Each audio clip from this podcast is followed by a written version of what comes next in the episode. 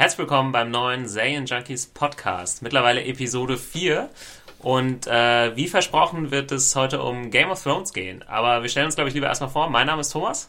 Und ich bin der Philipp, hallo. Genau. Und äh, wir hatten es schon angekündigt. Äh, es war jetzt das große, die große Staffeleröffnung, Staffel 3 Game of Thrones. Für viele wahrscheinlich auch das Serienhighlight 2013. Genau, äh, die, ein schönes Ostergeschenk von HBO und dank Sky ja jetzt auch in Deutschland direkt zu sehen.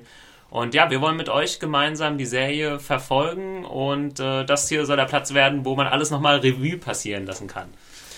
Genau, ähm, genau. Die erste Folge lief ja jetzt äh, am Sonntag in den USA und äh, wir Serienjunkies sind natürlich schon äh, seit Wochen fiebern wir auf die Premiere hin, äh, wie wahrscheinlich viele von euch. Äh, wir wollen noch mal kurz erklären die Regeln hier im Podcast. Also wir werden das so machen, ähm, liebe Game of Thrones Fans, ihr könnt völlig unbesorgt sein, auch wenn wir ähm, die Bücher schon teilweise gelesen haben. Also ich habe sie gelesen. Äh, Thomas, du bist gerade so ich mittendrin. Ich habe ne? auch gelesen, bin auch auf dem Stand, an dem die Serie jetzt ist, noch ein bisschen weiter und bin dann aber irgendwann, äh, als ich dann die Serie angefangen habe zu gucken, habe ich aufgehört. Äh, ich habe das auch dann zu sehr durcheinander geworfen, irgendwie mit Buch und Serie. Und jetzt konzentriere ich mich erstmal auf die Serie. Vielleicht hole ich es dann nochmal nach, irgendwann später.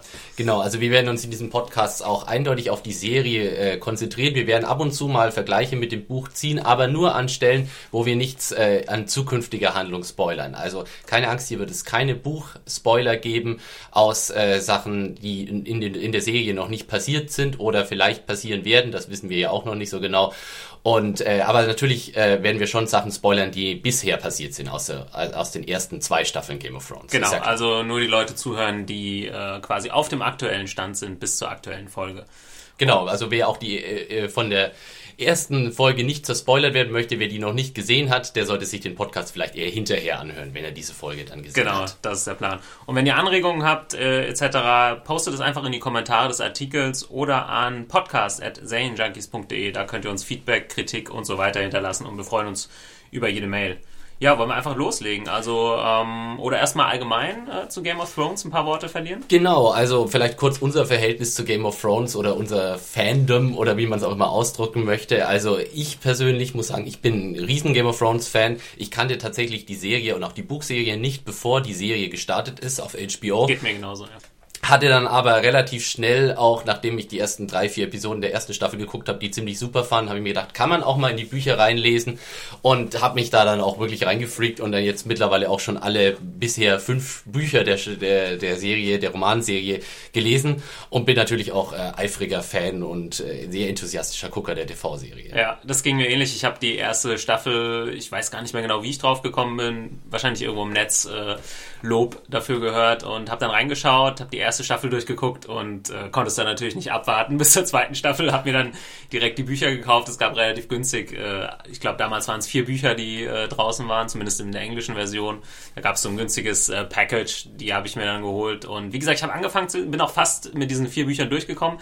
Es zieht sich nachher ein bisschen in den Büchern, da äh, einfach weil ich dann eine längere Pause eingelegt hatte, bin ich ein bisschen rausgeflogen und jetzt, wie gesagt, konzentriere ich mich auf die Serie und bin eigentlich happy, dass HBO das äh, so gut umsetzt. Das war ja ein allgemeiner Kritikpunkt auch an der Buchreihe, dass sich so ab Buch 4 und 5 es anfängt, sich alles so ein bisschen zu ziehen, aber da sind wir ja noch lange nicht, dann auch in der TV-Serie genau, und, noch lange äh, da nicht. kann die TV-Serie fast äh, vielleicht das sogar wieder ein bisschen ausbessern, weil obwohl das natürlich eine sehr langsam erzählte Serie ist, äh, wird natürlich trotzdem noch einiges weggelassen, weil man nie ein komplettes Buch äh, in dem Umfang irgendwie selbst mit einer, in der Serie ja, umsetzen kann. Aber mir, mir, ging es genauso, dass ich praktisch auch die erste Staffel ungespoilert geguckt habe und dann am Ende mir von Staffel 1 gedacht habe, ich kann jetzt unmöglich ein Jahr warten, um zu wissen, wie es weitergeht. Ich muss jetzt wissen, was da los ist.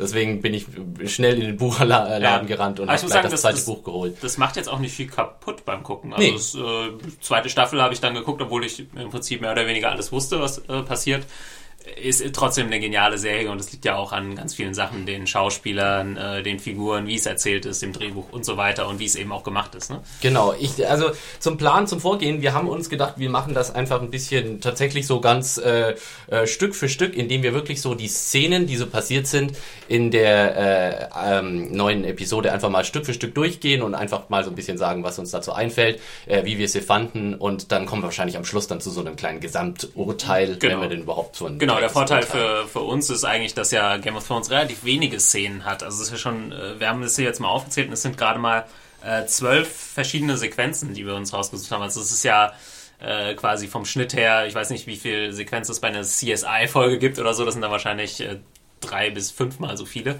Und von daher kann man das eigentlich relativ klar, klar durchgehen und ähm, ja. Ja, wollen wir da vielleicht gleich mal anfangen. Die Episode heißt ja, also äh, Episode 1 der dritten Staffel heißt Vala do Harris. Ich habe das jetzt einfach mal so abgesprochen und äh, das heißt übersetzt Every man must serve. Das Every. heißt dann nochmal übersetzt. Äh, genau. Jeder, jeder Mann, Mann, muss dienen. Jeder Mann muss dienen. Sehr genau. schön, dass du hier gleich die Übersetzung dazu geschrieben hast, Thomas. äh, genau, das ist, glaube ich, nochmal ein Flashback quasi zur letzten Folge der zweiten Staffel, wo es, ich kann jetzt das äh, Fremd Vala Morgulis. Genau, äh, das genau. heißt, äh, jeder muss sterben im Prinzip. Richtig. Und äh, ja, jetzt, äh, da einige Leute gestorben sind am Ende der zweiten Staffel, in der großen Schlacht auch, ähm, mhm. geht es jetzt weiter. Äh, und ja, wir fangen an mit wir fangen da an. Direkt, Wars, ja. Genau, wir fangen da direkt an, wo eigentlich die zweite Staffel aufgehört hat, nämlich äh, im Schnee.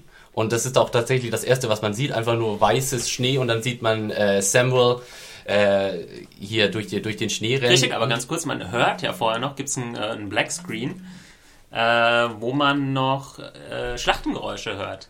Das äh, genau. könnte einigen Leuten vielleicht irgendwie kurz entgangen sein, wenn man noch nicht so richtig aufpasst, wenn es losgeht. Ähm, das ist halt schon wieder das erste Stilmittel, wo man sagen muss, da sind manche Game of Thrones-Fans vielleicht jetzt schon wieder so ein bisschen verbittert. Man hat jetzt quasi die große Schlacht um äh, The Fist ja, The Fist of the First Man, weil so dieser Hügel, wo die Night's Watch gelandet ist, ja. dann da und da Stellung bezogen hat. Und ähm, ja, ja, sie wurden da von, von den White Walkers äh, angegriffen. Genau, genau. Und den, die Schlacht haben sie sich mal wieder ausgespart. Das ist ja was, was man auch in der ersten Staffel schon gesehen hat und auch in der zweiten Staffel oft mal angedeutet, dass man im Grunde entweder nur den Anfang oder das Vorgeplänkel oder dann äh, das, äh, das Endergebnis der Schlacht sieht. Ja. Ist das was, wo du sagst, grundsätzlich ein Problem für dich als Zuschauer oder kannst du da auch drauf verzichten? Ja, ich kann da, glaube ich, ganz gut drauf verzichten. Also die Serie lebt einfach von anderen Sachen und äh, wenn ich dann aber einmal in der Staffel äh, dann sowas bekomme wie die Schlacht äh, um Blackwater Bay, die ja wahnsinnig gut inszeniert war. Also für eine Fernsehfolge, ich glaube, es war eine der besten Fernsehfolgen, die ich je ja. gesehen habe, für mich persönlich.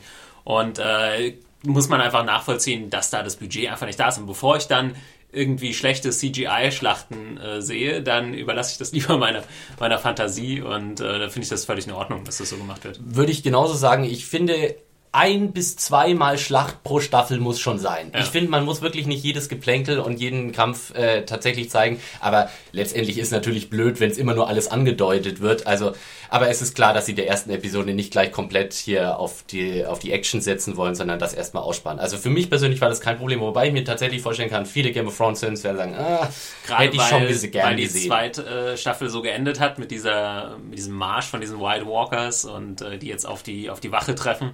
Also die, die, das Versprechen, was am Ende der zweiten Staffel gegeben wird, wird jetzt hier am Anfang eigentlich nicht eingelöst, ja. muss man mal so sagen. Genau, und äh, ja, du hast schon gesagt, also wir haben äh, Samuel, der flüchtet vor diesem White Walker und ähm, kommt auch gerade so davon, eigentlich nur, weil ihn äh, Jon Snows Direwolf rettet. Genau, Ghost kommt zur Rettung. Ghost kommt zur Rettung, genau, der weiße Wolf. Und ähm, da habe ich noch eine Frage an dich. Da sieht man ganz kurz, äh, dass er auf so eine gebückte Person trifft und dann sieht man, dass das eben, äh, glaube ich, jemand von der Nachtwache ist, von der Night's ja. Watch, der getötet wurde und seinen Kopf in der Hand hält. Ich War hab, das eine bestimmte Figur? Ich habe es mir auch kurz gedacht, aber ich habe tatsächlich nicht erkannt, wer das war. Also, ich habe es auch nicht. Ich erkannt. glaube, wenn du dir jetzt die zweite Staffel anguckst und da genau guckst, wer ist da bei den Männern dabei, dann wird das ja. bestimmt so gewesen sein, dass das ein be bekanntes Gesicht war. Aber es, für mich war es jetzt kein Charakter, den ich gesagt habe, oh, den, den habe ich jetzt erkannt. Genau. So. Äh, also was mir zu der Szene eingefallen ist, erstens mal äh, Ghost, also der Direwolf, sieht richtig cool aus. Mhm. Also die, die Tricks mit den, mit den Wölfen und so, äh, wo man am Anfang auch gedacht hat, kriegen die es hin oder wie werden sie das machen mit CGI und echt oder echten Tieren und sonst wie. Es sieht glaubwürdig aus, es sieht aus wie ein echtes Tier es, äh, und äh, also in der Hinsicht muss man sagen, von den Tricks her super. Zweite Sache, die mir aufgefallen ist, Sam ist wirklich ein komplett nutzloser Typ, oder? Man muss es ja mal echt mal so sagen. Er, er rennt da durch den Schnee ähm, und wenn dann, dann kommt ja so ein, so, ein, so, ein, so ein White, also heißt ja diese Geister, diese Zombie-Geister mit den blauen Augen, kommt da auch mit der, mit der Axt auf ihn zugerannt und ihm fällt nichts anderes ein, als erstmal ein paar Schritte zurückzustolpern, dann hinzufallen und dann einfach nur mit offenem Mund zu warten, bis der axtschwingende Zombie ihm die Rübe runterhauen will. Ja, richtig. Also er ist wirklich komplett, äh, Also äh, wenn, wenn jetzt niemand anders ihm die Haut retten würde, wäre er schon so oft. Ja, er hat das, das gute Herz, aber das ist dann schon äh, fast alles, äh, was er irgendwie zu Ja. bieten hat. Und dann hat er es auch noch verspackt, die, die äh, Raben zu senden. Richtig. Ähm, wie heißt nochmal der Chef von der Night's Watch? Äh, der heißt, äh, oh Gott, ähm, ja, Himmelhilf. Äh, äh, mir fällt's gleich ein. Rede erstmal weiter. Genau. Auf jeden Fall äh, bekommt er dann natürlich äh, auch den ordentlichen Anschiss gleich. Ähm, als Mormont. Dann die, Sir Mormont, genau. Genau. Als dann ähm, die Leute von der Night's Watch auftauchen und diesen Walker äh, verbrennen, was ja wohl die einzige Methode ist, Ja. irgendwie so richtig loszuwerden, bekommt er dann gleich den Anschiss, dass er seine eigene eine Aufgabe nicht erledigt Ja. hat. Und das war eben die Raben loszuschicken, um natürlich die Leute zu warnen, dass da jetzt die äh, White Walker wieder da Genau. sind, die offensichtlich seit tausend Jahren äh, nicht gesehen wurden. Ich fand auch schön, also die Frustration, die man Mormon so richtig an der Nasenspitze ange ansehen konnte, als Sam gesagt hat, hat die Raben nicht geschickt. So, du hattest einen Job, einen einzigen Job. Warum hast du die Raben nicht geschickt? Genau. Aha. Ja. Und Ähm, dann sind wir schon weg eigentlich wieder von der Night's Watch und wissen gar nicht genau, was mit denen jetzt passiert. Beziehungsweise sie beschließen jetzt zurück zum Wall zu marschieren und sind auch von ihrer ganzen Truppe her ganz schön dezimiert. ja, also genau. Und äh, genau, Ziel ist jetzt einfach, die Leute zu warnen. Ne? Und was wahrscheinlich auch nicht so einfach wird, jetzt wieder zur Wall zurückzukommen, ist auch ein ganz schönes Stück. Und äh, der Weg ist gefährlich, äh, wie man sieht. Ja, ich fand's äh, ein gutes Opening eigentlich äh, für die neue Staffel. Ich Nicht fand- überragend. Also klar, das Opening von der von der allerersten Staffel war super mit den Walkern und gut, da hat man vielleicht auch ein bisschen mehr Energie reingesteckt. Das kann man nicht bei jeder Staffel so machen. Mhm. Aber ja, ich fand's fand's okay. Es war interessant auch, dass es ein Cold Opening war. Also es ging direkt los. Der Vorspann kam praktisch Stimmt. erst nach der Szene, wie in der ersten Staffel. Das haben sie in der ersten Staffel schon auch so gemacht, aber in der zweiten Staffel haben sie es nicht gemacht. Ähm, Finde ich ein bisschen komisch. Ich hätte es besser gefunden, wenn sie da so eine gewisse Konstanz drin gehabt hätten. Und äh, ich muss auch sagen, ich fand eigentlich jetzt dafür, dass es eine Cold Opening Szene war, fand ich die Szene an sich nicht besonders spektakulär. Das stimmt, ja, man rechnet dann eher mit was Besonderem, aber Ja. auf der anderen Seite ging es dann damit weiter, womit man am ehesten rechnen konnte, sind einfach mit Sam, äh, Ja. der flüchtet. Deswegen dachte ich auch, man hätte so einen kleinen Kracher, dadurch, dass die Folge auch sonst relativ ruhig ist, hätte man ruhig am Anfang noch so einen kleinen Kracher vielleicht dann doch ein bisschen vom Kampf oder so zeigen können oder ein bisschen spektakulärer das inszenieren können. Aber ansonsten, äh, es hat seinem Zweck gedient, würde ich sagen. Im Buch äh, wird beschrieben, wie die äh, White Walker zum Beispiel einen Zombie-Bären dabei haben. Der, und so, sowas hätte ich Ja. richtig gerne gesehen. Aber gut, das kann ja noch kommen. Kann, ne? kann alles noch kommen.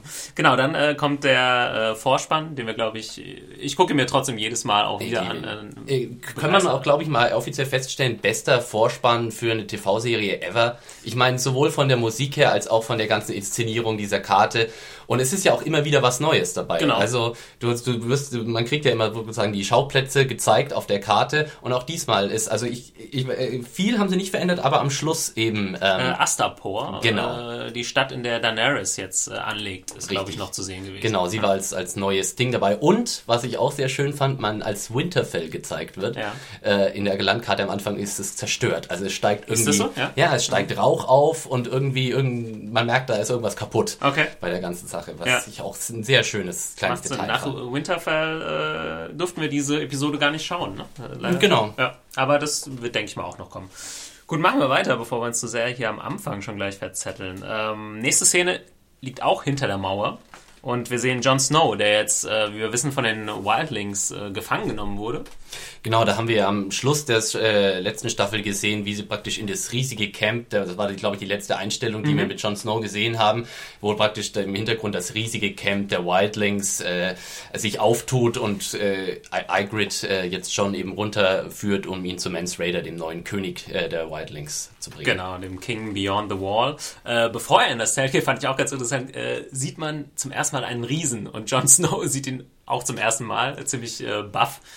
Das war für mich tatsächlich die Überraschung, die große Überraschung dieser Episode. Damit habe ich überhaupt nicht gerechnet, dass Nee, ich sowas äh, gleich zeigen. Und äh, ich fand das richtig cool.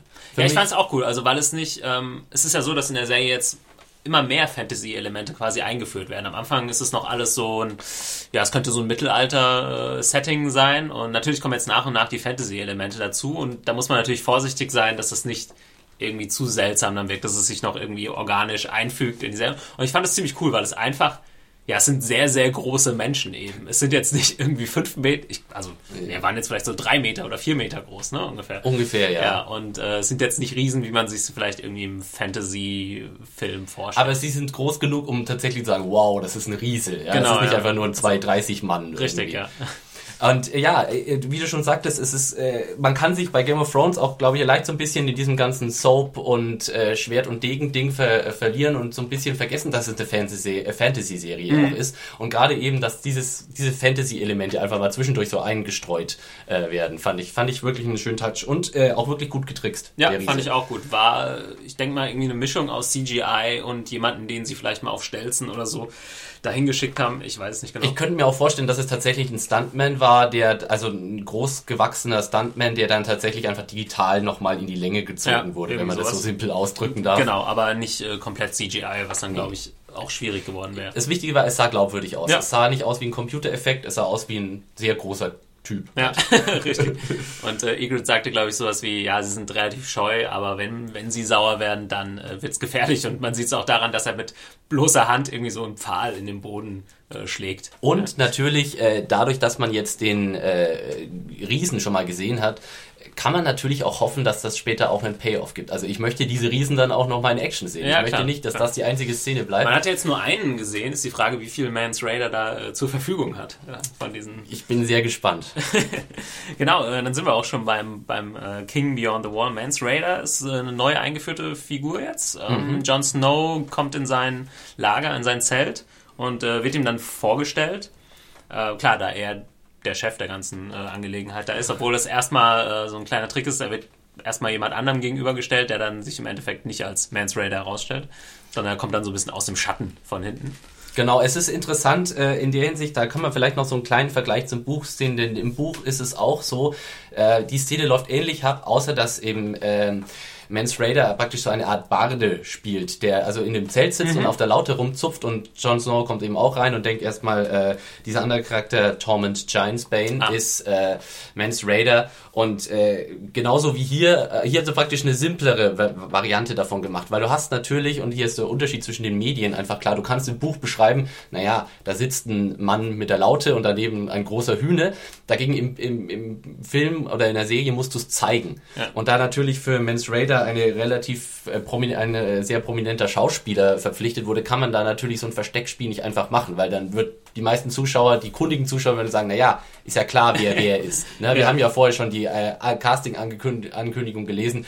Äh, Kieran Heinz spielt Mans Raider. Und äh, Genau, Kieran Heinz, kannst du vielleicht kurz sagen, ähm, ich habe ein paar Filme mir hier rausgeschrieben. Klar, also man kennt ihn vom Sehen, er war mir jetzt als Name äh, nicht so super bekannt. Er ist halt, glaube ich, so jemand, der oft die größeren Nebenrollen äh, ausfüllt. Also ich kannte ihn vor allem und ich war ein sehr, sehr großer Fan von ihm aus äh, Rome. Das war die HBO-Serie Ah, vor okay, einigen Jahren. Und äh, hast du was verpasst? Das solltest du ganz dringend nachholen. In der hat nämlich äh, Kieran Heinz äh, Julius Caesar gespielt und hat meiner Meinung nach damals einen fantastischen Job gemacht. Deswegen, also ich freue mich sowieso, jede Art von Veteranen, die mal in Rome äh, äh, dabei waren, irgendwie bei Game of Thrones zu sehen. Und äh, bei Kieran Heinz war ich dann auch sehr äh, glücklich, als, äh, äh, als er dann da aufgetaucht ist. Wobei ich sagen muss, ich habe mir den Charakter eigentlich anders vorgestellt. Stimmt, optisch. ja, man, man stellt ihn sich irgendwie wilder oder so vielleicht vor oder vielleicht größer, breiter, gefährlicher. Mhm. Ich hatte ihn mir auch ein bisschen jünger vorgestellt, muss Ja, ich ganz ehrlich okay. sagen. Aber gut, das ist auch so ein bisschen Unterschied Game of Thrones äh, Buch, Serie. In der, Im Buch sind alle ein bisschen jünger. Ja, in der Serie sind sie alle so ein bisschen, bisschen äh, Mhm. Faltiger. Ja, aber es ist auch interessant. Also Kieran Heinz äh, zum Beispiel noch mitgespielt in München von Steven Spielberg, There Will Be Blood, John Carter. Also ist schon jemand, den man aus dem Kino kennt, wenn man, wenn man das Gesicht sieht. Und ja, ich finde es interessant, wie solche Leute, die vielleicht dann bei Filmen nicht so viel zu sagen bekommen, dann auf einmal aufblühen in Serien. Das hat man ja immer wieder. Und äh, ja, da merkt man, was da teilweise auch in den Leuten noch steckt. Ne? Die Mhm. spielen jahrelang kleine Nebenrollen und dann in so einer Serie dürfen sie einfach mal richtig äh, im Mittelpunkt stehen. Und ich bin auch echt gespannt, was da noch kommt. Also, Ja, ich auch. Aber auch äh, der andere äh, Typ, der dabei war, eben Tormund Giantsbane, ähm, wo mir jetzt der Schauspieler, den Namen äh, habe ich mir jetzt gerade nicht äh, notiert, der ist, glaube ich, auch so ein Finne.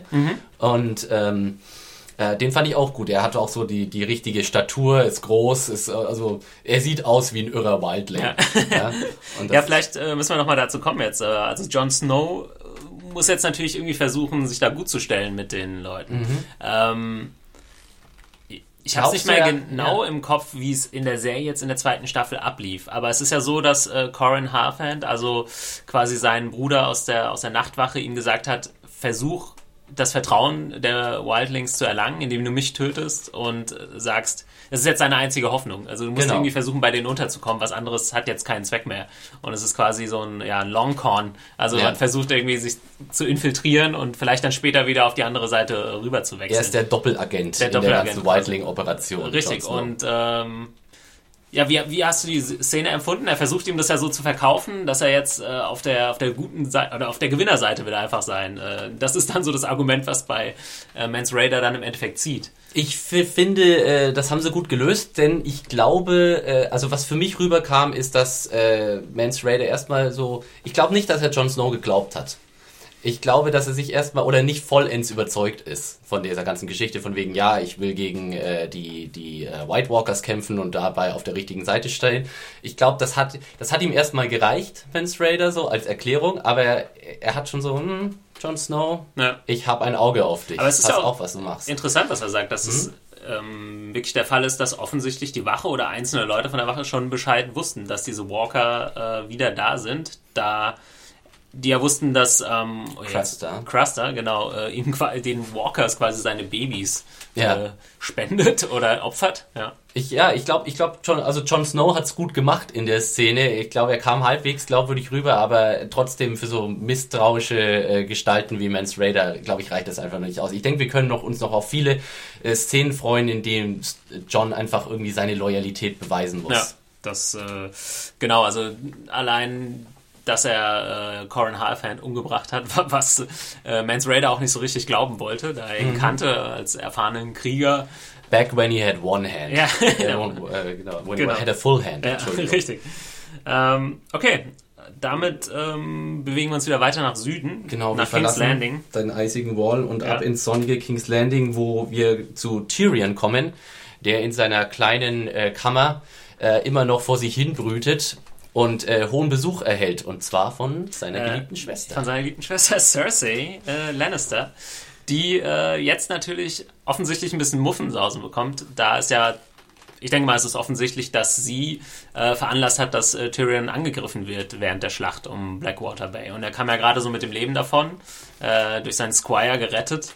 Und äh, jetzt äh, hat sie natürlich ein bisschen Schiss und da gerade auch, äh, da Tyrion ähm, angekündigt hat, mit seinem Vater sprechen zu wollen, und mit Tywin. Und äh, ja, sie versucht so ein bisschen aus ihm rauszukitzeln, aber er lässt sich da auch äh, nicht in die Karten schauen, glaube ich, Tyrion. Es war wieder eine großartige Tyrion gegen Cersei-Szene, weil die beiden äh, können sich einfach richtig gut die Bälle zuspielen und äh, Peter Dinklage ist einfach perfekt mit diesem äh, snappy Dialog, wenn Ja. sie sagt, äh, äh, you're not as half as clever as you think you are und er sagt immer, still makes me more clever than you und so diese ganzen äh, Ja. äh, diese ganzen Seitenhiebe, die er da immer da verbal austeilt, sind, äh, sind einfach perfekt. Hast du auch das Gefühl, dass Cersei das Ganze langsam so ein bisschen entgleitet? Weil so offensichtlich, wie sie es in dieser Szene macht, äh, versucht irgendwie aus ihm herauszukitzeln, was er denn jetzt mit seinem Vater besprechen will und so weiter. Äh, es war schon so ein bisschen verzweifelt. Also sie hatte jetzt nicht mehr viel in der Hand irgendwie, ne? Ich finde, naja, aber im Moment hat der Tyrion eigentlich auch nichts mehr in der Hand. Das stimmt, es ist ja. ja. er ist ja jetzt quasi sämtliche Autorität, die er in der zweiten Staffel hatte, irgendwie beraubt. Und ich glaube, Cersei ist gerade nicht so auf Tyrion ausgerichtet im Sinne von, das ist derjenige, auf den ich jetzt wirklich achten muss. Äh, Ich glaube, wir werden später in der Folge noch haben. Äh, Ja, ich glaube, Cer- Cersei wird nervös, aber der Grund, warum Cersei nervös wird, ist nicht vorrangig Tyrion. Ja, stimme ich dir zu. Kommen wir, glaube ich, gleich noch. Was, äh, du hast gesagt, Tyrion hat nicht mehr viele Freunde in King's Landing, obwohl er, wo wir gleich bestimmt auch noch drauf kommen werden, ja mehr oder weniger der Retter der Stadt ist. Mhm. Ähm, den einzigen, den er mal wieder jetzt äh, zur Seite stehen hat, ist Bronn.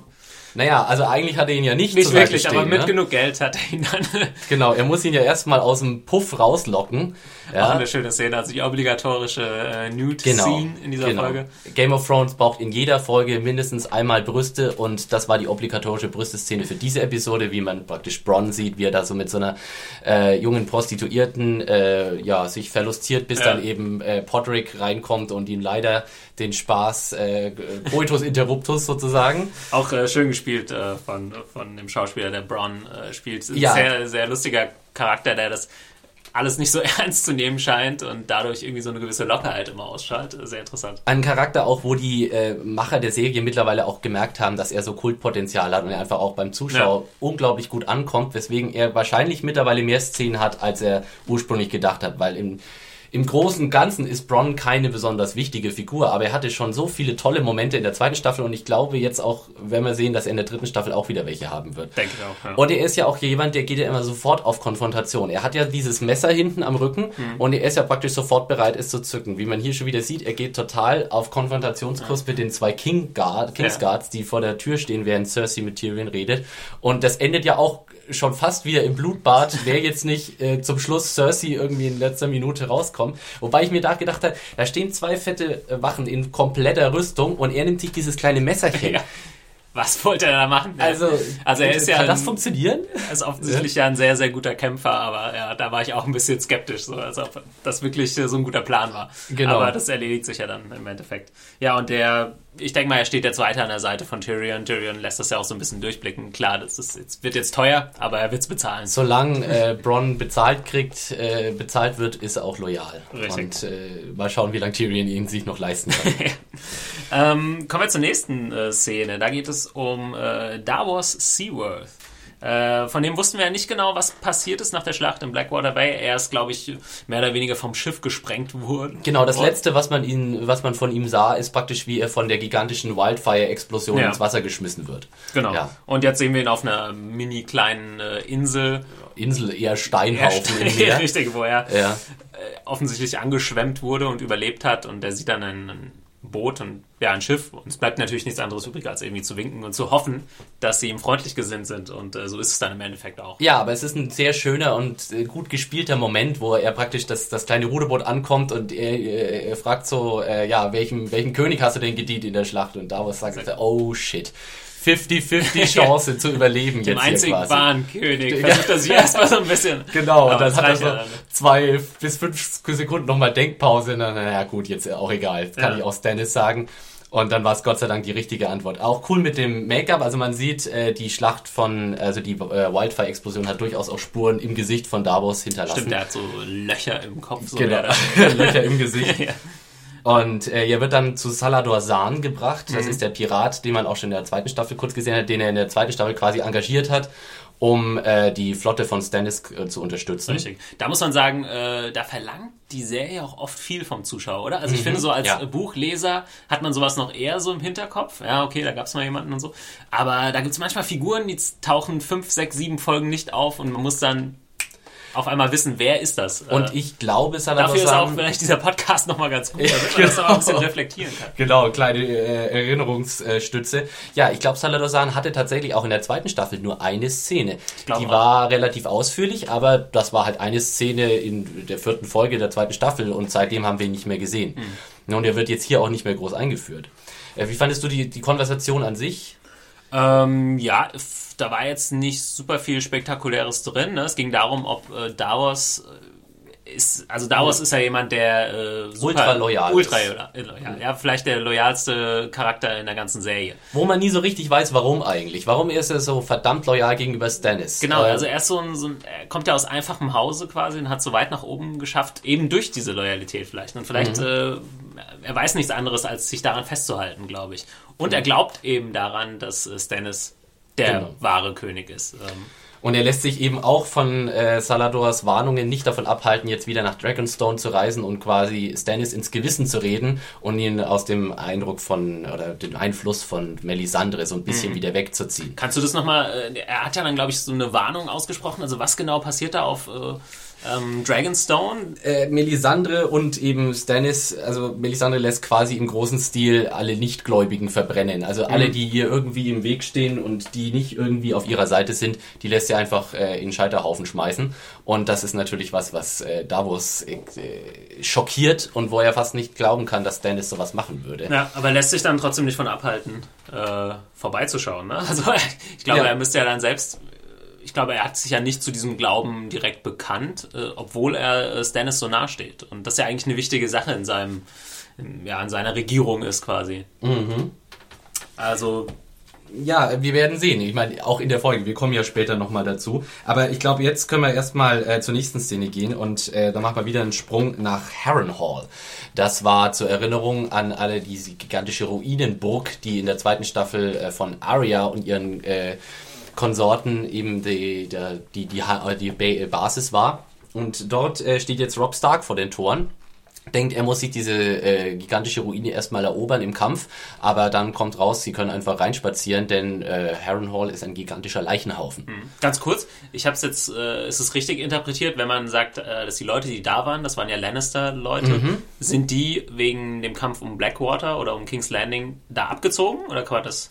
Ich weiß es nicht. Das ja. ist was, was die Serie. Naja, ich sage mal so: ähm, Tywin ist ja jetzt in King's Landing ja. und er war vorher er war in Harrenhal. Ja. Insofern ist es schon. Äh, so habe ich es jetzt interpretiert. Genau. Aber wir haben ja in der zweiten Staffel gesehen, äh, als Tywin abgezogen ist, hat er quasi äh, Gregor Clegane, The Mountain, diesen Riesenritter, als äh, Be Besatzung zurückgelassen in Harrenhal, wo man jetzt nicht so richtig weiß, was ist hier eigentlich passiert. Offensichtlich, äh, also was wir in der Szene herausfinden, ist, dass praktisch eine Menge Gefangener in, in Harrenhal einfach von den Leuten, die halt abgezogen sind, abgeschlachtet worden und ja, die Leichen haben sie alle so im, im Hof äh, handlich aufgetürmt. Ja. Also ziemlich grausam. Man kann davon ausgehen, dass vielleicht derjenige, der verantwortlich war, eben The Mountain wahrscheinlich äh, da gewütet hat und vielleicht auch nicht mehr ja, das Kommando so ausgeführt hat, wie er es sollte. Ne? Genau, aber der Grund, warum eigentlich jetzt Harrenhal aufgegeben wurde von den Lannisters, kommt nicht raus. Mhm. Also habe ich keine Erklärung äh, feststellen können jetzt in der Serie. Ja. Genau, mhm. und äh, sonst ist da nicht sonderlich viel passiert. Man hat Rob Stark mit seiner neuen äh, Gemahlin. Talisa, ja, ja, genau. Äh, wo ich ja sagen muss, das ist für mich im Moment so ein bisschen das schwächste Glied äh, der Game of Thrones Kette. Ich fand schon die ganze Talisa und Rob Stark Romanze in Staffel 2 äh, ziemlich uninteressant. Und ich finde einfach, ja, ich finde ihren, ich mag ihren Charakter irgendwie nicht. Das mhm. ist so dieses, äh, sie ist so, sie ist so selbstgerecht und, und, und irgendwie langweilig. ich, ich, ich, weiß nicht genau, was man von diesem Charakter, was man von dieser Figur, vielleicht kommt da ja noch mehr. Aber im Moment denke ich mir, hm, ich, nee, ich bin jedes Mal gelangweilt, wenn ich die beiden sehe. Ja, hast du recht. Also die meisten Nebenfiguren, auch wenn sie noch so wenig äh, zu tun haben, werden irgendwie interessant gemacht und gut eingeführt. Beispiel vielleicht auch äh, Sibel Kikili, die als Tyrions äh, Hure oder Geliebte, wie auch immer spielt. Also man hat da immer irgendwie einen Bezug zu, aber bei ihr ging das, hat das eher wie so ein Plot-Device gewirkt. Ja. Ne? Also jetzt brauchen wir eine Frau für Rob und der wird verheiratet. Und ähm, viel mehr war da nicht. Ich glaube, es gab mal eine Folge, wo man gesehen hat, dass sie sich halt also um die Armen kümmert, um die Verletzten, dass sie eine Krankenschwester ist und Rob verfällt ihr dann sofort. Ja, hier auch mal kurz die Anmerkung ähm, im Vergleich äh, Buch zur Serie. Im Buch ist das auch ein ganz anderer Charakter. Also ich werde das, äh, Rob heiratet da jemand ganz anderen. Stimmt. Und diese Talisa, diese Krankenschwester, gibt es quasi gar nicht. Äh, wird sich vielleicht späterer Stelle noch herausstellen, warum das denn so war und warum das denn geändert wurde. Aber ich finde, das ist eine so der Veränderungen, über die ich nicht so glücklich bin. Was wir natürlich auch noch äh, rausfinden in dieser Szene ist, dass Rob immer noch mächtig sauer ist auf seine Mutti. Die lässt er nämlich gleich direkt äh, äh, in der Zelle schmeißen, sobald sie in Harrenhal drinnen sind. Und äh, ja, offensichtlich hat er noch mächtig, äh, äh, mächtig Ärger wegen der ganzen Jamie Lannister Befreiungsgeschichte. Ne? Genau, sie hat ja äh, Jamie Lannister befreit in der Hoffnung, äh, also auf Anraten von, von Peter Baelish, Littlefinger, mhm. in der Hoffnung, dass dafür ihre Töchter äh, zu ihr zurückkommen können. Und äh, ich glaube, Rob Stark kann es auf eine gewisse Weise nachvollziehen, aber er muss auch vor seinen Leuten irgendwie äh, sein Gesicht wahren. Also man merkt das kurz. Sie steht noch kurz da und darf alles beobachten, aber als ihm dann einfällt, oh, die ist ja auch noch hier, dann äh, gibt er erstmal das Kommando, die muss äh, verschwinden. Wobei ich auch das Gefühl habe, er ist tatsächlich auch selbst richtig sauer. Also er macht ja. das nicht nur, um vor seinen Männern das Gesicht zu wahren, sondern er möchte auch echt äh, Caitlin richtig zeigen, du hast hier mächtig äh, Scheiße gebaut. Ja. Und äh, genau, und äh, am Schluss natürlich äh, haben wir noch einen kleinen äh, ähm, Ausblick. Es wird nämlich tatsächlich unter dem ganzen Leichenberg, äh, der sich da in Harrenhal auftürmt, noch ein lebender Gefangener äh, gefunden, ein äh, älterer Mann namens Quiburn. Und äh, von dem werden wir vielleicht auch noch in Zukunft mehr sehen. Ja, äh, ja. hatte ich jetzt nicht mehr im Kopf, aber sind wir gespannt. Ähm, okay, kommen wir zur nächsten Szene und das war für mich wahrscheinlich das Highlight äh, der Episode. Äh, Tyrion trifft auf seinen Vater Tywin der jetzt wieder äh, die Hand des Königs ist. Mhm. Des Königs Joffrey, äh, ein Job, den der Tyrion für eine kurze Zeit übernommen hat und da eigentlich ja die Stadt, äh, wie ich schon mal gesagt habe, vor dem Untergang gerettet hat mit seinen Tricks. Ein Job, den man aber natürlich auch sagen muss, den Tywin selbst schon äh, jahrzehntelang ausgeführt hat, noch äh, unter der Herrschaft mhm. von The Mad King. Also es ja. ist ein bekanntes Territorium für äh, Tywin. Genau, und jetzt ging es äh, darum, äh, ja, man hat es Tyrion angemerkt, er wollte jetzt einfach mal quasi den Schulterklopfer haben seines Vaters. Ne? Hat jetzt alles, er hat es natürlich schon immer schwer gehabt, als derjenige, der eben, ja, die Mutter äh, ist gestorben bei seiner Geburt. Äh, er ist der, der Dwarf in der Familie, ja. der Zwerg. Er hat äh, nie einen besonders guten Stand gehabt. Das ist gelinde ausgedrückt, ja. ja. so den schlechtesten Stand quasi. Ja. Und äh, ja, aber Tywin will ihm das äh, auf gar keinen Fall irgendwie äh, unterbreiten. Also er steht ihm absolut immer noch, selbst nach dem, was er getan hat, also es wird quasi ignoriert, dass Tywin, er jetzt äh, die Stadt gerettet hat. Tywin ist so, wie wir ihn immer kennen. Ein Tywin lobt nicht, ein Tywin tadelt bloß. Und äh, man muss auch sagen, das ist ja Konsequenz, das macht er mit seinen anderen äh, normal gewachsenen Kindern auch so. Aber, ähm, Aber er steht ihm ja noch nicht mal das zu, was ihm eigentlich äh, richtig, zugesteht. Richtig. Also zumindest ähm, der Erfolg, das King's Landing gerettet wurde. Also, also das kommt ja mit keinem Wort irgendwie auf, dass er das geschafft hat. Ich muss auch sagen, vom Spielerischen her und wahrscheinlich auch vom Handlungsentwicklungstechnischen her die wichtigste Szene dieser Folge. Ähm, und man muss auch sagen, einfach fantastisch gespielt, sowohl von Charles Dance als auch von Peter Dinklage, ähm, wie eben also letztendlich fragt eben Tyrion oder fordert von Tywin quasi sein eigentlich äh, rechtmäßiges äh, Erbe und das ist natürlich der Sitz Casterly Rock, äh, der Sitz der Lannisters und ja, Tywin schenkt ihm richtig heftig ein und sagt, auf keinen Fall eher äh, sterbe ich. Äh, ja. äh, wie, ich glaube, eher lasse ich meinen, meinen Leichnam von, von Maden zerfressen, sagt er, glaube ich, bevor ich dir Casterly Rock übergebe und dafür sorge, dass, dass, dass Casterly Rock dein Bordell wird. Ich glaube, Tywin hat einfach richtig was gegen Prostituierte, oder? Kann es sein, dass der das, einfach einen äh, totalen Hass auf Huren hat? Das auf jeden Fall. Ähm, und natürlich, äh, wie ich schon gesagt habe, der Fakt, dass eben seine Frau äh, bei der Geburt von äh, ja. Tyrion gestorben ist. Das äh, spielt da natürlich auch groß mit rein. Aber wer weiß, vielleicht gibt es da noch irgendwie im Hintergrund äh, irgendwas. Vielleicht hat er selbst, er wird äh, selbst nicht, nicht keine Erfahrungen mit Prostituierten gemacht haben, wahrscheinlich. Ja, ja und es gab natürlich dann auch dieses Episode, die man in der ersten Staffel am Schluss erzählt gekriegt wurde, wo, wo quasi Tyrion dann äh, in der Kindheit eben so ein Erlebnis hatte, wo er mit einem Mädchen irgendwas hatte und äh, Tywin hat dann später quasi gesagt, sie war eine Prostituierte und äh, hat dann seinen gesamten Wachmannschaft äh, da nochmal draufgeschickt sozusagen, genau. um Tyrion genau. eine Lektion zu erteilen. Ja. Naja, also Tywin äh, sagt auf jeden Fall zu Tyrion, das kommt überhaupt nicht in Frage, nur über meine Leiche kriegst du Castle Rock und jetzt raus hier. Mehr oder weniger. Und also, was mir richtig gut gefallen hat in dieser Szene, was am Spiel von Peter Dinklage äh, man gesehen hat, er war so richtig er war so richtig getroffen. Man hat Tyrion so richtig gesehen, wie er komplett, ihm ist, er, er, er, normalerweise ist Tyrion nie um einen Spruch verlegen, aber da ist sich selbst Tyrion nichts mehr eingefallen. Er war komplett sprachlos. Er sah aus wie vom Donner gerührt. Und es war einfach so, jetzt hast du schwarz auf weiß, Junge. Du wirst in dieser Familie es nie mehr zu irgendwas Nennenswertes bringen. Und äh, wenn du Glück hast, dann wirst du mit einem Posten abgespeist, der einigermaßen dem Namen gerecht wird. Aber ansonsten kannst du es vergessen, dass du irgendwie in irgendeiner Art als ebenbürtig in dieser Familie angehst oder auf dein eigentlich rechtmäßiges Erbe pochen kannst. Und das hat Tyrion so tief getroffen. Richtig, weil er hat ja, glaube ich, bis zu diesem Moment hat er auf darauf hingespielt quasi. Ne? Hat alles so eingefehlt und im Endeffekt hat er es dann geschafft. Er war der Retter der ganzen Stadt, er war die rechte Hand des Königs, äh, hat alles gut gemacht und dann bekommt er nicht den Respekt seines Vaters und jetzt ist er erstmal quasi am Ende. Also seines Spiels. Ne? Genau. Jetzt was, ist die Frage, was, was macht er als nächstes? Was kann er jetzt noch tun? Er ist im Grunde völlig aufs Abstellgleis gestellt und ja, also wirklich für mich das Highlight eben war diese, dieser, dieser Peter Dinklages Gesichtsausdruck, wo man einfach merkt, wow, das ging jetzt bis ins Mark. Genau, also ja. ich glaube, Tywin ruft ihn dann noch, als er am Rausgehen ist, und sagt noch eine Sache noch und genau. ruft ihm noch irgendwas hinterher mit Huren und ja. in dem Moment läuft. Äh, genau, Tyrion, Tyrion sagt schon gar weiter. nichts mehr, sondern in dem Moment, in dem Tywin äh, anfängt zu reden, dreht er sich schon wieder um und denkt, ja, ach, ja. Er hört gar, nicht mehr, gar nicht mehr richtig zu, weil ja. er weiß, es ist nur eine weitere Beleidigung im Endeffekt. Genau. Ja, groß, großartige Szene. Großartig auch, gespielt auch. Äh, Wahnsinn. Äh, Peter Dinklage hat sich ja, es wird ja auch als erster genannt im, im Vorspann, mhm. hat sich ja so ein bisschen zum ja, Hauptdarsteller der Serie so ein bisschen ja. gemausert, obwohl es das ja nicht so richtig gibt, aber ja. Aber auch eben Charles Dance, muss man wirklich sagen, dieses, dieses kalte, unerbittliche und ja. einfach so komplett so, wenn du von diesem Typen zusammengefaltet wirst, das sticht richtig. Ja, ich erinnere mich an die, an die Szene, in der, ich glaube in der zweiten Staffel ist es, vielleicht auch in der ersten, wo er einen Hirsch ausnimmt. Das ist in der ersten Staffel ja. und Jamie dabei so genau, richtig den Marsch bläst. Ja, ja. Ähnlich, ähnlich gut. Ähm, kommen wir zur nächsten Szene. Ziemlich unspektakulär. Wir kriegen einen kurzen äh, Blick auf Sansa, die äh, ja am Wasser steht und sich so ein bisschen, ja, die ist auch ein bisschen jetzt aus dem Spiel raus, ne? Also ähnlich wie, wie Tyrion. Genau. Ja, sie ist nicht mehr mit Joffrey verlobt. Äh, ja, sie ist jetzt in King's Landing, muss eigentlich aufpassen, dass sie nicht unter die Räder bekommt, weil sie ist, natürlich ist sie immer noch wichtig, weil der Kriegszustand noch äh, aktiv ist. Sie ist als- noch eine sehr, sehr wertvolle Geisel. Ah, noch, jetzt ja. ist im Prinzip nur noch eine wertvolle Geisel, ja. Und jetzt ist natürlich die Frage, was, was macht man?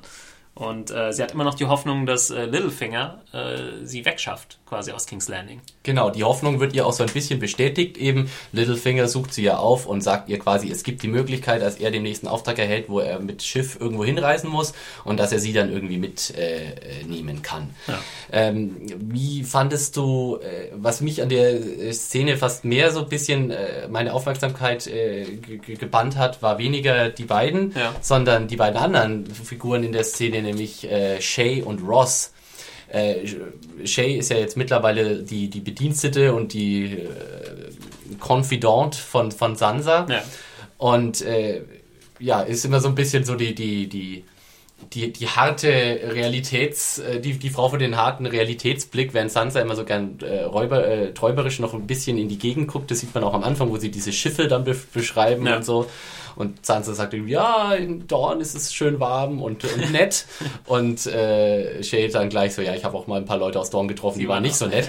Und äh, gleich, gleich so mit die, die, wieder die harte Realität, sie auf den Boden der Tatsachen zurückbringt. Richtig, ja. Und dann eben Ross, die es ja wirklich weit gebracht hat. Ne? Sie ist als mittellose Hure aus, West, aus äh, Winterfell Winterfell. aufgebrochen und Mhm. mittlerweile ist sie quasi ja so eine Art äh, persönliche Assistentin von Littlefinger. Ja, ich glaube, das sind, äh, ist ja interessant, das sind beides so Figuren, die, glaube ich, im Buch nicht so eine Riesenrolle spielen oder kleinere Rollen. Ja. Und äh, ich glaube, Also, das nee. nutzen die, die äh, Serienmacher einfach, um da so ein paar Sachen zu kanalisieren quasi auf diese Leute, äh, um da eben die Geschichte ein bisschen voranzutreiben. Ich weiß nicht, ob da jetzt im Endeffekt zum Beispiel mit, äh, wie heißt die, Ross? Ross, Ross ja. ähm, da noch das zu einem irgendwie großartigen Ende oder so geführt wird. Man ich glaube, die ja- wird immer mal wieder vorkommen. Man hat ja mittlerweile, also man muss sagen, der Charakter Ross kommt in den Büchern überhaupt nicht vor. Der ist äh, komplett für die Serie neu erschaffen worden. Okay. Und aber auch Shay äh, hat einen deutlich aktiveren Part, als sie in den Büchern hat. Ähm, und äh, ja, ich weiß nicht, in, im, im, Fall von, äh, von Ross hat man ja zum Beispiel am Ende jetzt der letzten Staffel mitgekriegt, dass sie jetzt auch für Varys arbeitet. Den man ja in dieser Staffel, äh, in dieser Folge, obwohl es viel in King's Landing zu sehen war, noch überhaupt nicht zu Gesicht bekommen hat. Also keinerlei äh, Auftritt von The Spider. Ja. Aber wir wissen eben, dass Ross mittlerweile auch für ihn spioniert.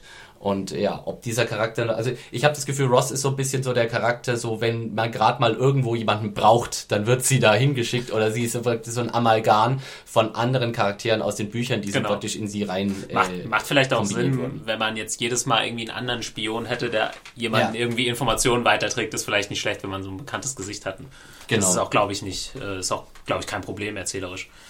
Ähm, Genau. Ja, aber eher eine, eine kleinere Szene. Wir kriegen äh, nur einen kurzen Einblick in das, was eventuell passieren könnte Also, zwischen Littlefinger und Sansa. Ich denke, es ist auch so ein bisschen so der, der Plot von Sansa für die nächste Staffel wird sein, wie komme ich aus King's Landing raus, wahrscheinlich. Hm, richtig.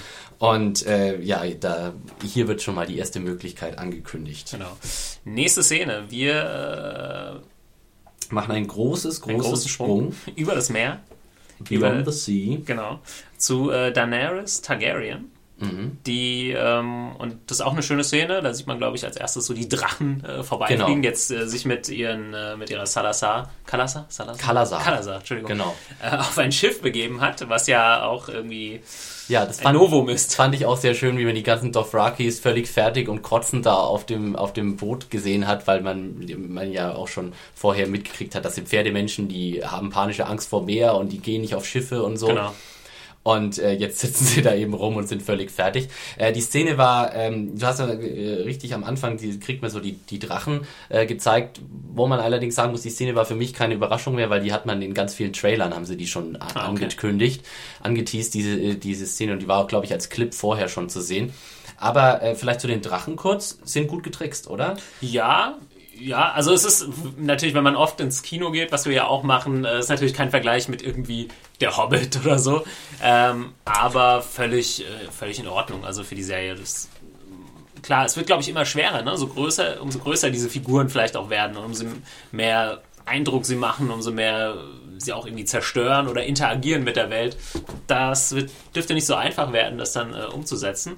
Aber ja, es ist äh, ganz, ganz nett zu sehen. Sind jetzt deutlich äh, größer als am Anfang noch, also als am Ende der zweiten Staffel.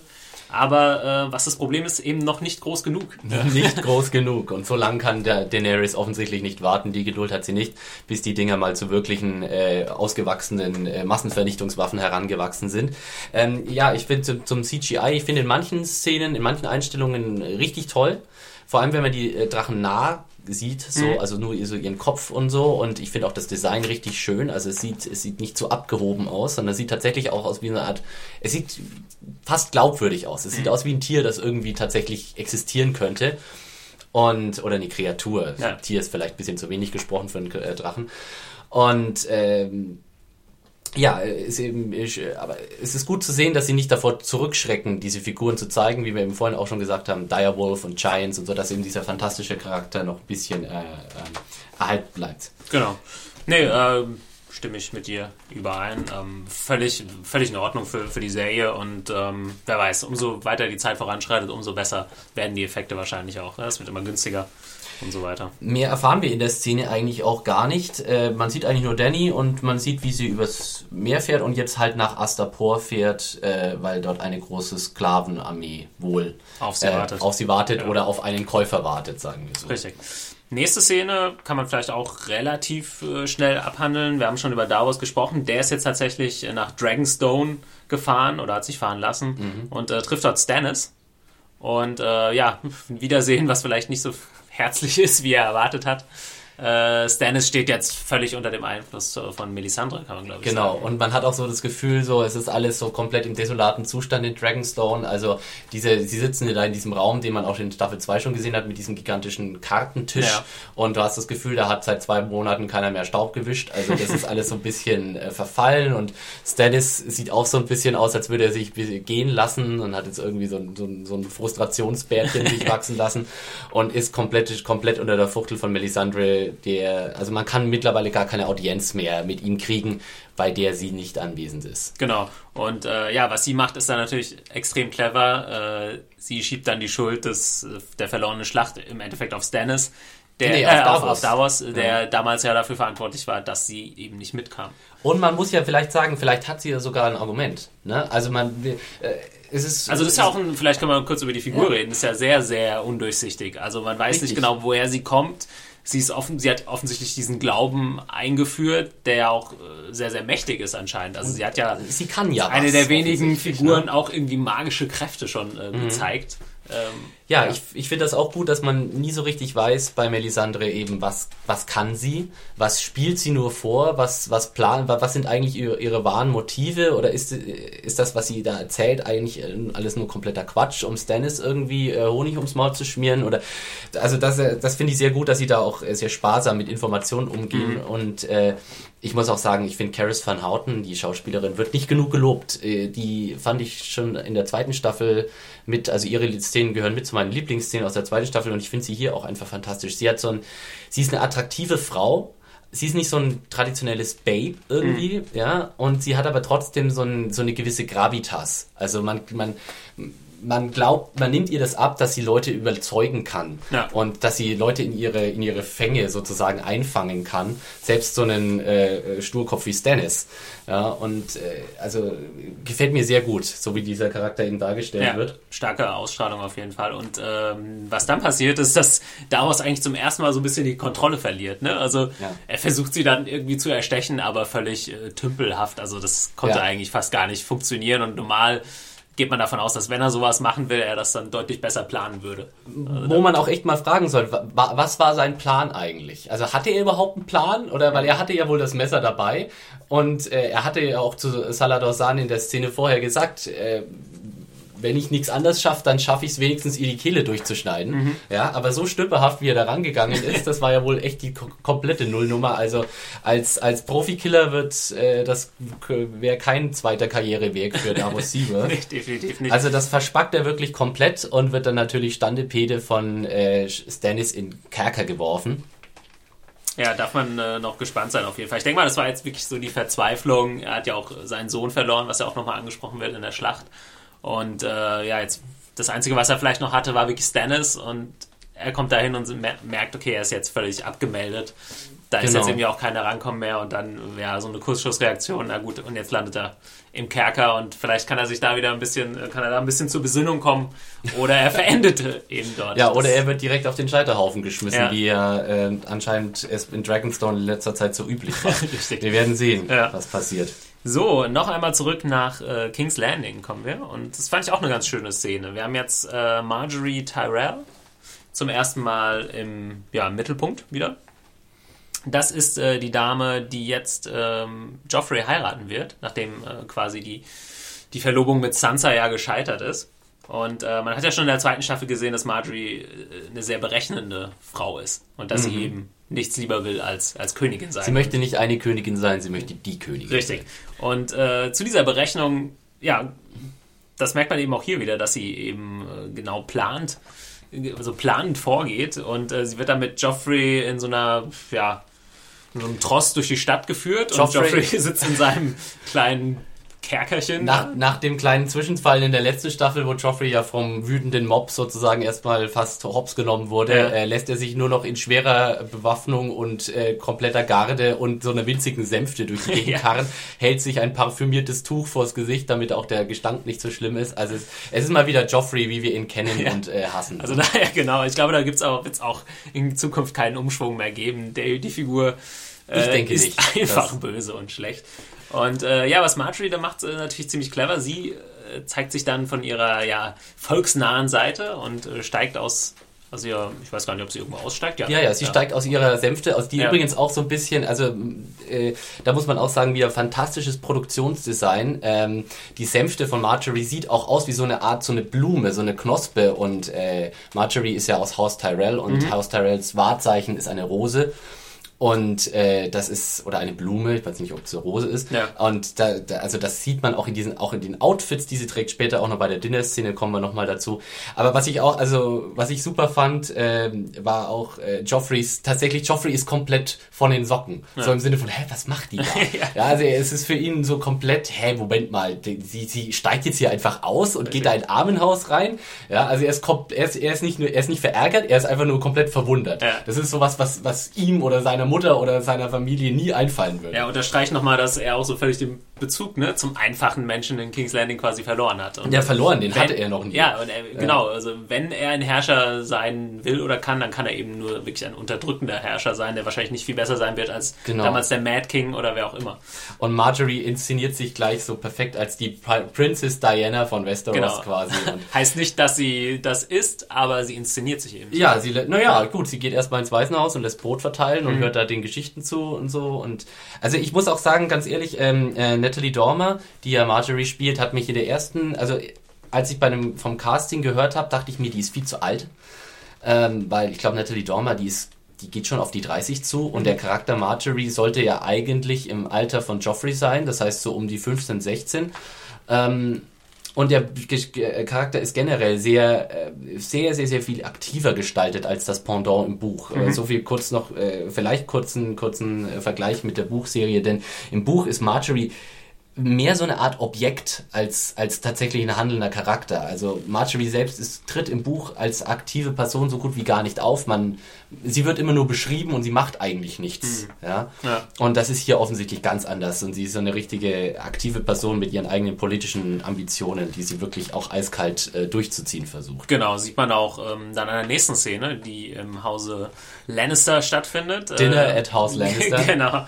Und äh, ja, da haben wir Cersei, äh, die da ist und also die geladen hat quasi. Oder genau. naja, wahrscheinlich hat Joffrey geladen, aber Cersei ist natürlich momentan immer noch als ja die vielleicht höchstrangige Dame. Sie ist immer noch die Königin, ja. the Queen Regent. Genau. Quasi, ja. Und ähm, ja, Marjorie ist eben da und ihr Bruder Loras. Ja. Genau.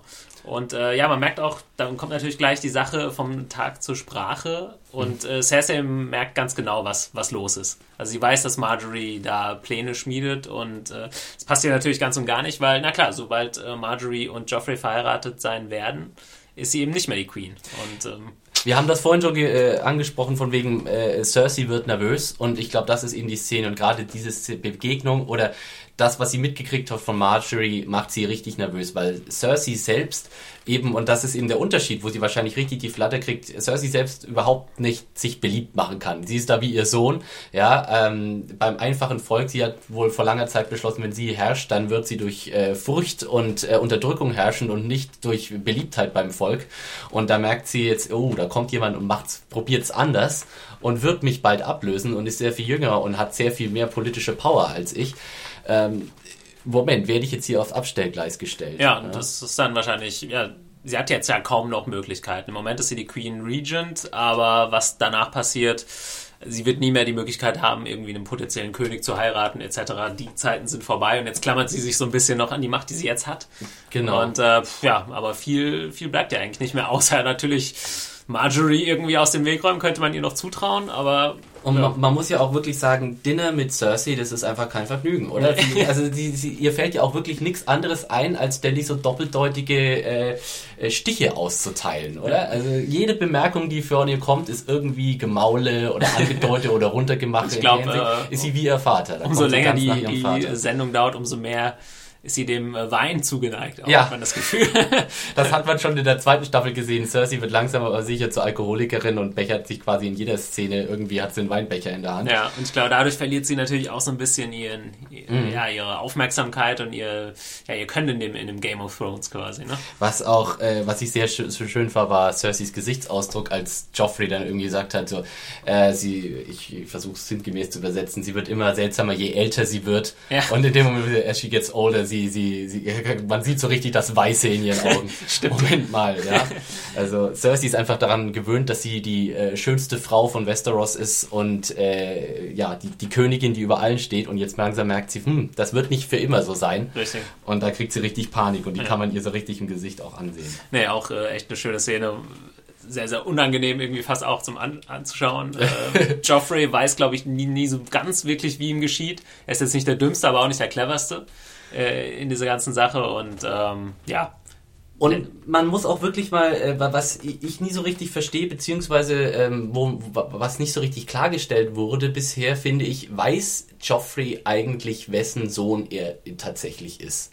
Weil Cersei lässt auch in dieser Szene wieder so eine Andeutung raus im Sinne von, ja, um, ähm, not everybody is as brave as your father oder sowas und, und eben halt wieder so doppel, doppeldeutig. Ja. Und Joffrey guckt eben auch so ein bisschen pikiert und man weiß immer gar nicht, riecht er Lunte, dass er eigentlich ja das, das Inzestkind von, von äh, seinem Onkel ist? Oder ist er da komplett im Dunkeln? Hm.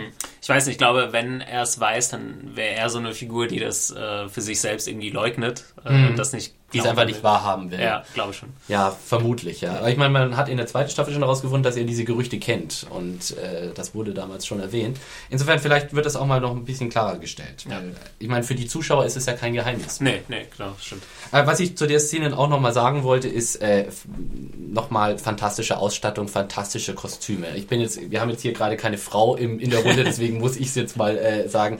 Gerade die Outfits von Cersei und äh, Marjorie in der Szene fantastisch. Marjorie Marjorie hat dieses, ja, auch wieder dieses Blumenkleid an mit diesem extrem äh, cool gestalteten Gürtel, so eine Rose als Gürtel und so und, und äh, Cersei kommt in so eine Art modischen Rüstung da reingelaufen und wow.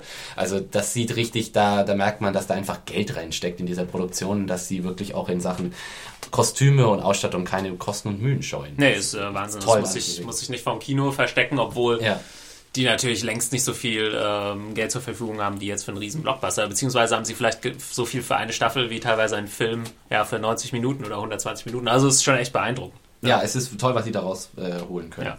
ja, kommen wir zum, zum Abschluss der Folge. Äh, wir gehen nochmal zu Daenerys die jetzt in Astapor angeko angekommen ist, und da wird auch nicht lang gefackelt. Äh, genau. Da geht es direkt äh, um den Kauf der sogenannten Unsullied. Das ist genau. eine, ja, eine Söldnerarmee. Na, nicht Söldner, Sklaven. Sklavenarmee. Eigentlich ja. äh, ist es eine komplette, gerade keine Söldnerarmee, sondern äh, wenn, du, wenn du die Unsullied kaufst, dann sind sie dein und du darfst mit ihnen machen, was du möchtest. Und sie lassen auch alles mit sich machen. Also das ist quasi, wie man ja eben in der Szene auch erfährt, äh, ja, so, eine Art fast unstoppbare äh, Sklavenarmee Armee, die so trainiert sind, dass sie quasi alles machen und bis blind in den Tod äh, äh ihren Befehlen Folge leisten werden. Was natürlich Danny, die ja eher so ein bisschen so die Anti-Sklaven-Frau äh, ist in, in, in, in Westeros und die ja schon äh, vorher dann immer sagt, also die, die ja Sklaverei eigentlich überhaupt nicht leiden kann, mhm. äh, schon natürlich extrem äh, abstößt, wenn sie, als sie dann die Beschreibungen quasi wie es Unsullied vorbereitet und trainiert und erzogen werden. Ja. Also es ist schon, äh, ja, da gibt es ja dann auch die Szene, wo es gibt diesen ja, den Händler quasi, der ja. Unsullied, der dann einem dieser äh, Soldaten eine Brustwarze ja. abschneidet. Kurzen Nippel entfernen. Ja, einfach. und äh, der noch nicht mal mit der Wimper zuckt. Also es ist schon. Genau. Insgesamt auch eine sehr, sehr schöne, weil eben auch sehr lustige Szene, ja. weil eben durch dieses Zusammenspiel des, du hast den, äh, die Übersetzerin und dann hast du eben den Sklavenhändler und über die Übersetzerin kommuniziert er eben mit, äh, mit Daenerys und du hast immer wieder wechselweise Untertitel dabei, so dass du merkst, ah, er sagt eigentlich was ganz was anderes, als übersetzt wird und ist total äh, unhöflich ja. und beleidigend zu Daenerys und die arme Sklavin muss ihr Bestes geben, um da äh, das irgendwie so zu regeln, dass, da, dass die beiden Seiten sich äh, verstehen und nicht gegenseitig an die Gurgel gehen. ja. Ist aber auch ein äh, interessanter Faktor in dieser Welt. Wir haben ja die sieben Königreiche dann quasi von Westeros. Mhm um die, um die es im, im, Prinzip geht. Alle streiten sich darum. Und dann haben wir eben diese, diese Inseln und anderen Städte, wo die Leute auch gebildet sind. Und gut, es gibt da andere Sitten, ne? es gibt noch Sklaven etc. Mhm. Aber man guckt da auch so ein bisschen herab auf die anderen. Genau. Und, äh, ja, aber die Leute, die in Westeros sind, die kümmern sich nur so um ihren Kram. Also ist ja auch vielleicht wahrscheinlich so irgendwie ein Spiegelbild zum, zum Mittelalter, wo man eben noch nicht so einen weiten Fokus irgendwie hatte. Ja, ne? ja eben, also man muss da schon bedenken, ähm, der Daenerys ist quasi tatsächlich im wahrsten Sinne des Wortes auf der anderen Seite der Welt. Ja, das ist quasi so, wie wenn du jetzt irgendwie im mittelalterlichen England irgendwie und der, äh, jemand wäre irgendwie in Indien oder ja, sowas, also oder in Australien. Also so komplett jenseits aller vor erreichbaren Vorstellungskraft. Deswegen rechnet ja auch in Westeros niemand mehr mit Daenerys Targaryen. Beziehungsweise wenn man von ihr hört, dann heißt es immer, na ja, she's half the world away. Ja. Und ähm, Deswegen, also da gibt es schon äh, die, die Kulturen, die Daenerys quasi abstreift, die haben, sie sind einfach eine ganz anderen Stufe als, als jetzt die Westeros, äh, Kultur in Westeros. Ja, die, das Einzige, was sie interessiert, klar, die können da vielleicht irgendwie mal ein paar äh, Goldmünzen machen oder was auch immer man damit bezahlt, aber äh, viel mehr interessiert sie dieser Konflikt auch nicht wirklich. Ne? Also genau. Verkaufen äh, die Anzahl dann den Höchstbietenden. Genau. Ja, dann gibt es noch eine kleine Szene kurz vor Ende, äh, wo Daenerys fast einem Anschlag zum Opfer fällt. Mhm. Ähm, Wo mir nicht gar nicht so klar, klar war, wer, wer, wer diesen Anschlag, Anschlag verantwortlich ist. Ja, ja, aber ich habe dann im Endeffekt äh, wie heißen sie? Molkor oder? Die, die, die Warlocks. Warlocks. Die, die, die, also im zweiten, in der zweiten Staffel den. Genau, diese Herren, die sich äh, mehr oder weniger beamen können oder verdoppeln können. Genau, die, diese Zauberer, die da in dem runden Turm äh, saßen. Ähm, ja, aber wobei ich mich frage, warum sollten die noch einen Anschlag auf Daenerys ver... Erstmal, sind die nicht tot? Ich meine, Daenerys und ihre Drachen haben doch am äh, Schluss der zweiten Staffel... Ja, zumindest diesen äh, einen genau. Anführer, genau. aber... Ja, Jemand anderen haben wir ja nie gesehen eigentlich. Ja, ne? ja. Nee, gute Frage, das war auch so Ich weiß auch nicht, ob das nochmal großartig thematisiert werden wird. Ähm, viel wichtiger war eben, äh, dass sie gerettet wurde, und zwar von genau. wem. Ne? Von wem wurde sie gerettet? Von einem alten, äh, weißhaarigen Mann, den äh, aufmerksame Game of Thrones Zuschauer äh, erkennen werden als äh, Barristan Selmy, den man eben an der ersten, in der ersten, am Ende der ersten Staffel ähm, als äh, ähm, der, der praktisch von, von Joffrey und, und Cersei aus dem Dienst der Kingsguard äh, entlassen wurde und praktisch frustriert sozusagen sein Schwert hingeschmissen hat. Also, macht doch euren Dreck ja. alleine und ist abgehauen. Und jetzt sieht man eben, also er war in der letzten Staffel komplett nicht zu sehen und äh, ja, jetzt sieht man ihn eben wieder wiederkehren. Genau, also auch jemand, äh, vielleicht ähnlich wie Davos, jemand, der sehr äh, nobel ist und äh, ja, man merkt ja auch, also er weiß nichts anderes zu tun, als eben vielleicht in der Kingsguard oder in der Queensguard zu sein. Sonst würde er nicht um die halbe Welt reisen, nur um dann wieder im Dienste der Majestät quasi zu sein. Ja, und man muss, man muss natürlich sozusagen, äh, Barristan Selmy ist in der, in der äh, Welt von, von Game of Thrones ist ein, eine legendäre Figur. Also Barristan Selmy ist sowas wie, keine Ahnung, Franz Beckenbauer äh, im, Fu im, deutschen Fußball ist Barristan Selmy als Ritter in, in, in Westeros. Also er ist der, eine totale, total, er ist ein Superstar quasi. ja? ja. Und äh, Cersei hat eben da damals, eben, als sie ihn so kaltblütig abserviert hat in der Kingsguard, äh, einen großen Fehler gemacht macht und einfach auch diesen, diesen, diesen Status, den dieser Mann hat, äh, in keinster Weise respektiert. Und das wird sie jetzt vielleicht in den Hintern beißen, weil jetzt hat er sich quasi zur Gegenseite aufgemacht. Genau, und, und auch äh, interessant zu sehen. Am Anfang der Folge war Daenerys noch so, ja, mit so ein paar kotzenden Dothraki auf einem Schiff, sah nicht so pralle aus. Und ja, am Ende der Folge steht sie eventuell mit einer großen Armee und auch einem einflussreichen äh, Ritter genau, an ihrer der, Seite da. Wo man auch sagen muss, das wird vielleicht Danny sehr viel helfen, wenn sie irgendwie in Westeros mal wieder ankommt und tatsächlich jemanden wie Barristan Selmy an der Seite hat. Das ist jetzt nämlich auch das zweite Beispiel aus der Episode, wo so eine Art Verwechslungsspiel äh, ähm, gemacht wurde. Genauso wie in der Szene mit Mance Raider und äh, John ist das nämlich zum Beispiel im Buch so, dass sich äh, Barristan Selmy erst äh, als jemand anders ausgibt. Also äh, du, du, hast das fast im Buch genauso. Er rettet sie eben vor diesem Anschlag, aber er gibt sich als eine andere Figur aus, als ein, also als Arston Whitebeard gibt er sich aus. Okay. Und das wird dann erst später äh, von von den Charakteren eben von von Jorah Mormont und Dan Daenerys äh, äh, ähm, erkundet, dass das Barristan Sammy ist, was wieder ein wunderbarer Vergleich ist zwischen Medium, Buch und Film, weil das kannst du im Buch machen. Im Buch kannst du einfach sagen, ein weißhaariger Mann. Ja. Na, wenn du ihn in der Serie zeigst, dann musst du den gleichen Schauspieler nehmen und dann kannst du so ein, eine Mystery natürlich gar nicht aufbauen. Insofern haben sie da folgerichtig gleich komplett drauf verzichtet. Und er hat gesagt, also er hat sich kein Alias angenommen oder sonst was, sondern stellt sich gleich mit Barristan Sammy wieder vor. Ja. Aber auch wieder eine Sache, wie ich vorhin schon gesagt habe, man muss sich da als Zuschauer echt äh, ja. Äh, muss man sehr, sehr aufmerksam sein. Also Wobei man ja sagen muss, sie haben dem Zuschauer insofern äh, vor, äh, Hilfe geleistet, weil nämlich in der Previously und Game of Thrones ganz am Anfang war die Szene zu sehen, in der Barristan Selmy aus der ersten Staffel praktisch entlassen wird von Cersei. Genau. Da wusste man dann schon, okay, das wird ja jetzt nicht ohne Grund in der Preview gewesen sein, er wird ja. wohl wieder auftauchen. Genau, das ist eine Möglichkeit, um dem oh. Zuschauer das nochmal irgendwie nahe zu bringen, völlig legitim. Ähm, genau, es können ja nicht alles Game of Thrones Super-Nerds sein, nee. die jeden beim äh, sofort an der Nasenspitze Richtig. erkennen. Ja, da sind wir eigentlich ähm, am Ende der Folge. Genau. Und vielleicht ein kleines Fazit. Also ich fand es ein schöner Einstieg. Das ist, äh, würde ich sagen, typisch Game of Thrones. Die Spielfiguren werden wieder platziert. Wir besuchen jeden mal hier und da, wo wir natürlich auch viele äh, Figuren nicht gesehen haben, wie zum Beispiel Jamie, Aya oder auch, ähm, jetzt fällt mir sein Name nicht ein. Bran? Zum Beispiel, ja. Ja, also das ist für mich halt auch so ein bisschen das, äh, das, das Fazit, was ich jetzt von dieser äh, Folge vor allem mitnehme. Ähm, mehr von dem, was wir, abgesehen von dem, was wir gesehen haben, ist auch wichtig, was wir nicht gesehen haben. Und das sind mit so vielleicht so die spannendsten Storylines. Ja, Arya sicher ein ganz großer Fan-Favorite, Jamie und Brienne ganz großer Fan-Favorite, wo auch ganz viele Fans sehnsüchtig drauf warten, wie es mit den beiden weitergeht. Und eben auch Bran und all, all, komplett in der Folge kommen nicht vor. Und ich glaube, das ist auch so ein bisschen so dieses Stil, in dem sie jetzt sich mehr in der dritten Staffel konzentrieren werden. Also bei Game of Thrones, also was ich immer so als das größte, als die größte Gefahr für diese Serie angesehen habe oder immer noch ansehe, ist, dass sie sich einfach irgendwann im Gewirr verliert. Es sind so viele Handlungsorte, so viele Personen, so Richtig, viele. wenn du noch nicht mal quasi in der neuen Folge alle äh, Hauptcharaktere ja. wieder besuchen kannst, weil einfach die Zeit in der Stunde nicht reicht, das ist ja schon Wahnsinn eigentlich. Ja, das, schon.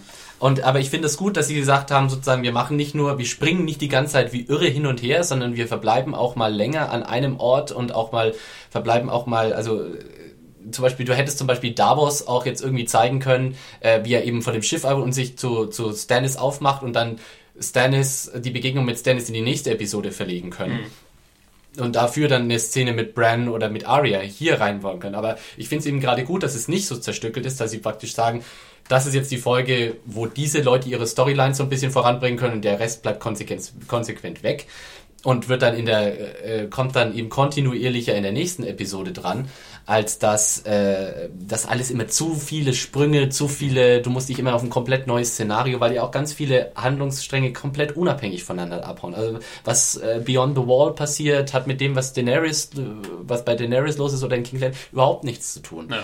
Und das ist äh, ziemlich, ziemlich, ziemliche Herausforderung, glaube ich, für diese gesamte Serie, das alles irgendwie überschaubar zu halten. Auf jeden Fall. Also wie gesagt, sie müssen da, man hätte jetzt, man hat zwölf verschiedene Szenen, davon sind äh, nicht zwölf verschiedene Szenarien quasi, sondern, weiß ich nicht, sieben oder sechs. Äh, also sprich, jeder kommt quasi zweimal dran in dieser Folge. Ähm, das ist aber auch schon hart. Also sage ich mal, wenn nur jeder irgendwie zwei Szenen hat, weiß nicht, Tyrion hat zwei Szenen, mhm. ähm, Davos ja, hat zwei Szenen, hat zwei Szenen. Davos hat sogar drei Szenen. Und Daenerys hat zwei Szenen mhm. und so weiter. Um, ähm, da könnte man jetzt es war in der ersten Sta in der zweiten Staffel interessant, weil es dann irgendwann diese Schlacht äh, gab, wo dann wirklich mal eine Folge nur an einem Ort stattgefunden ja. hat. Und es hat deswegen auch super funktioniert, weil darauf hingearbeitet wurde. Ähm, man könnte sich natürlich auch fragen, ob es Sinn machen würde, vielleicht eine Folge nur eine Figur zu äh, verfolgen. Das wäre dann aber eine komplett andere Serie wahrscheinlich. Ich bin, ich, ne, ich bin gespannt, ob sie sowas vielleicht mal machen werden. Wie schon, du gerade schon völlig richtig gesagt hast, in, beim Blackwater, bei der Blackwater-Episode haben sie es ja genauso gemacht. Und ich würde das vielleicht sogar begrüßen, wenn es tatsächlich so wäre. Ähm, weil ich mir einfach denke, dass viele Storylines tatsächlich auch effektiver sind, wenn sie nicht so zerschnipselt sind. Es ist schon extrem, ja, bei der Serie. Ja. Ja. Und äh, aber es, es ist einfach so viel Kram und du musst diesen ganzen Kram alles untersetzen und gerade so, also wenn man die Bücher äh, äh, gelesen hat und keine Angst, keine inhaltlichen Spoiler, aber man merkt einfach, wie viel da passieren muss noch. Also wenn ich jetzt irgendwie so gedanklich vorstelle, was kommt in Buch 3 äh, dieser Romanserie vor und was müssen sie in diese zehn Folgen rein? Ich glaube, sie einfach, ne? teilen es aber. So sie, sie, ja, sie teilen das. Also das dritte, aber selbst dann, also das dritte Buch wird zweigeteilt werden, aber äh, selbst dann passiert einfach so unglaublich viel und äh, also ich begrüße es sehr, dass es jetzt anscheinend so der Trend sich abzeichnet. Wir äh, konzentrieren die Handlung eben pro Episode mehr auf bestimmte Handlungen und schmeißen dafür dann konsequent auch Charaktere einfach mal raus aus der ja, Folge. Ja, definitiv. Cool, äh, dann sind wir, glaube ich, am Ende unserer Folge. Genau. Und ähm, ja, wir freuen uns, wie gesagt, über Feedback. Einfach an äh, podcast.zanejunkies.de. Sind dann hoffentlich äh, nächste Woche wieder da mit der zweiten Folge von Game of Thrones. Ich freue mich jetzt schon. Ja, und äh, dann vielleicht auch mit einem dritten äh, Miträder. Heute hatten wir leider noch ein paar Ausfälle. Äh, zwecks Ostern sind die Leute noch äh, im Urlaub. Osternachwirkungen. genau. Haben wir uns hier noch in Beschlag. Deswegen waren wir lediglich zu zweit. Nächste Woche vielleicht sogar zu dritt oder viert, denn wir haben noch ein paar mehr Game of Thrones Fans in Aber der Redaktion. So ja, dann verabschieden verabschieden wir uns und äh, bis zum nächsten Mal. Viel, danke, vielen Dank fürs Zuhören. Ne? Ja, Tschüss. Danke, ciao.